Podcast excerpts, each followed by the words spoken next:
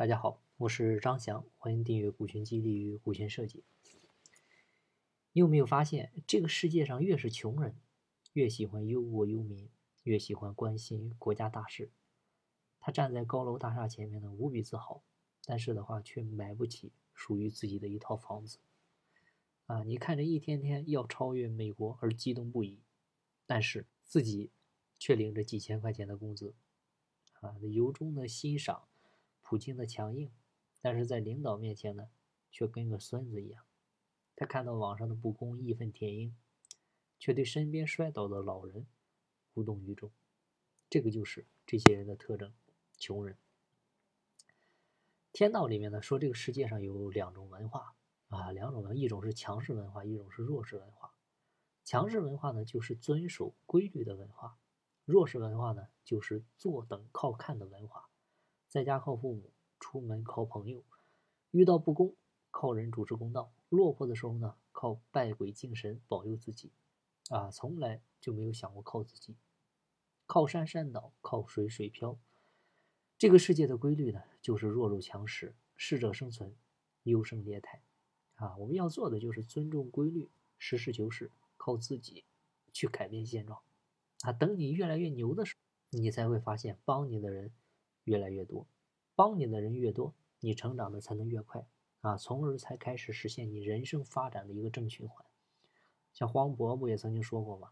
当他不知名的时候，剧组的人经常欺负他啊，但是当他成名之后，那所有的人都亲切的称他为黄老师，发现身边的好人也变得很多啊。人生就是这样，需要贵人相助，但是贵人最讨厌的就是烂泥扶不上墙。啊，最喜欢的呢，反而是一些潜力股。啊，你不行，还希望碰到个贵人拉你一把，还是醒醒吧。另外的话呢，越是穷人，你发现越喜欢扎堆儿，三五好友吃吃喝喝，酒过三巡，吹吹牛逼，天天说某某老板是他哥们儿，哪个领导是他亲戚。你真需要他联系帮忙的时候呢，他却一拖再拖。其实呢，没有他说的那么紧，有可能的话呢。压根儿就不认识，甚至可能就是在一块儿吃过一顿饭。那你说他为什么这么说呢？其实就是他自己不行，所以才通过与某某有关系啊来获得别人的认同。你看，越是小动物，越是群居，越是虎狼，都是独行。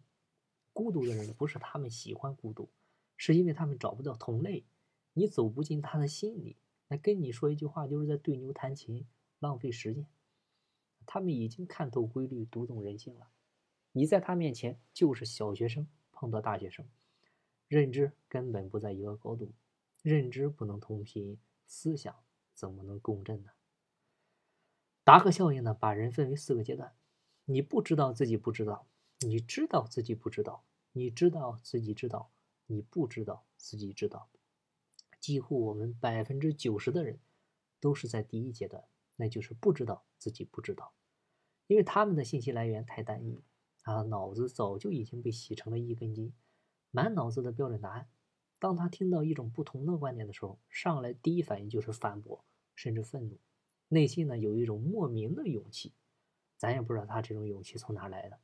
啊，反而是富人，越是听到跟自己的认知不同的观点的时候呢，越是先思考，哎，他为什么这么说呢？还有没有别的说法？当你从各个角度来看同一个问题的时候，才能够看清这个事物的全貌，才能够看透现象背后的本质。因为富人们知道，往往自己不知道的，恰恰是自己需要学习的。这个就是你知道了自己不知道。穷人呢，是因为看见才相信；富人呢，都是因为想象才看见。啊，未来行不行，能不能赚到钱，谁也不知道。但是穷人一般看的更多的永远是眼前。旱涝保收，对吧？讨厌风险，所以呢，选择打工，结果就是一辈子都是穷人。但是富人永远是看的未来，一旦投资创业，前几年不光没收入，还大概率会面临血本无归的风险。但是，一旦成功，就会财富自由。这个世界的规律永远是风险和收益成正比。你一点点风险都不愿冒，却想着月入几万、几十万，那个是做梦啊！所以，越是穷人，越喜欢买彩票，啊，总想着花个几块钱就能中个五百万，每天的话呢，在美梦里面，你发现零花钱都没了。但是富人永远相信风险跟收益成正比的这个规律，就是按规律办事，投小钱赚小钱，投大钱赚大钱。好了，今天的分享就到这儿。有更多股权或者管理方面问题，欢迎加我微信详细沟通。节目在西天，请在路上。我是张翔，下期再见，拜拜。